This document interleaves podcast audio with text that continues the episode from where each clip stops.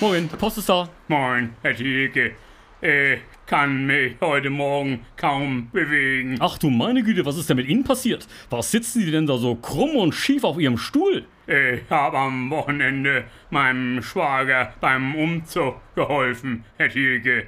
Dabei habe ich mich dann wohl verhoben. Ja, sowas kann einem im fortgeschrittenen Alter schnell mal passieren. Ja, Da will man noch die schweren Kisten und Klaviere stemmen und hat eigentlich schon jeden Morgen beim Aufstehen Schwierigkeiten genug, den eigenen Körper aus dem Bett zu wuchten. hier oben, Herr Thielke, im Nackenbereich.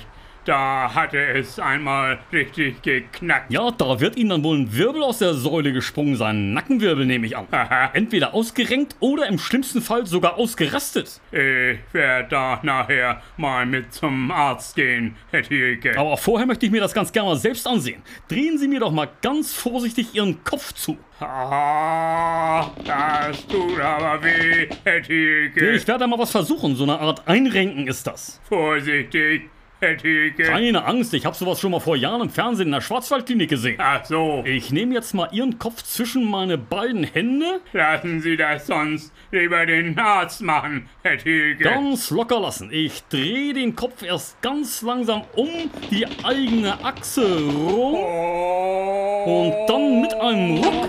Ah, Na, wie geht es jetzt? ich kann meinen Kopf wieder bewegen, Herr Thielke. Sehen Sie, mit solchen Sachen muss man doch nicht unnötig die Krankenkassen belasten. Nein, So, ich sehe Sie dann morgen früh noch mal nach Ihnen. Also tschüss dann, Herr. Herr. tschüss, Herr Thielke.